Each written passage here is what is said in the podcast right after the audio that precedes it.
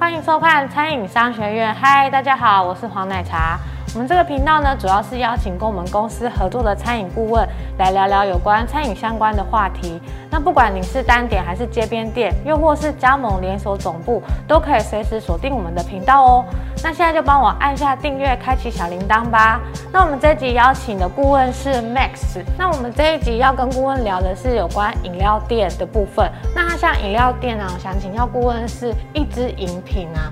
我们应该要调制控制的时间，大概在多少时间以内会比较算是正常的范围？以以这样来讲，其实我们在教育训练的时候，大概我们一直抓的时间一分钟以内啊，都算合格。但是我们要先区分起来，总不能机采做一分钟，这就完全是不 OK 的。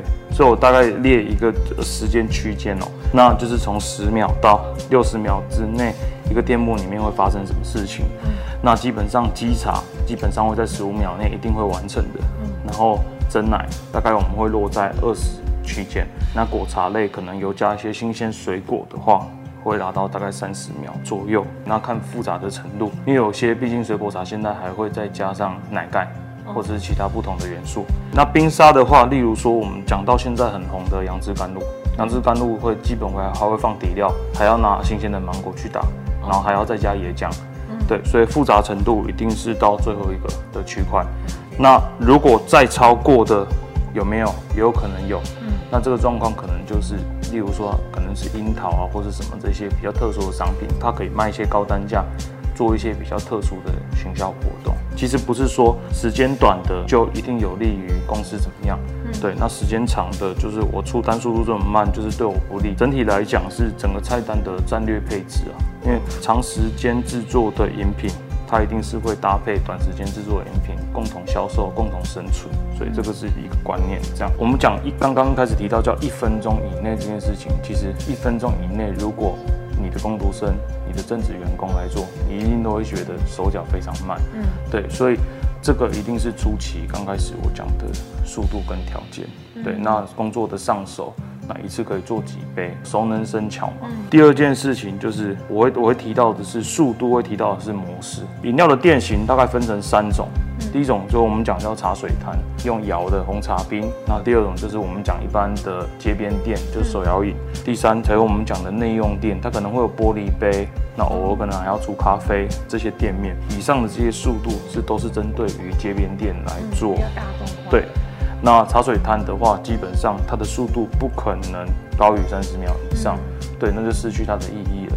对，因为它讲求的是效率。内用的话，基本上会在这个参数里面，可能会再多个十秒钟左右。最后，在第三点的部分，我要提到的是，其实现在饮料的品相非常非常多，一定每一家店都有自己的爆款。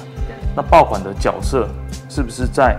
这个饮料里面占很重要的占比，这是一个关键，所以战略上考量也有可能会让你的时间变不一样。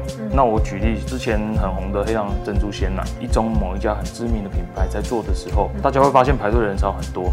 其实你仔细去观察，其实是制作速度上没办法快，因为我们黑糖可能要先进去挂壁，对，然后再放珍珠，再放冰块，再倒鲜奶，整个流程下来，客人一定会排，一定没有办法快。这是它的行销战略之一。对，因为在挂壁的这一个糖在流动的状况下，让客人等待，那让客人觉得这一个服务是超值的。我觉得这个是每个品牌在做的诉求了，也不是像茶水摊一样，一个一杯一杯速度这样出就一定是好的。所以最后还是讲的一件事情是，品牌整体在战略配置上是相当重要的。那以上这个这些就是整个手摇饮的时间上的配置。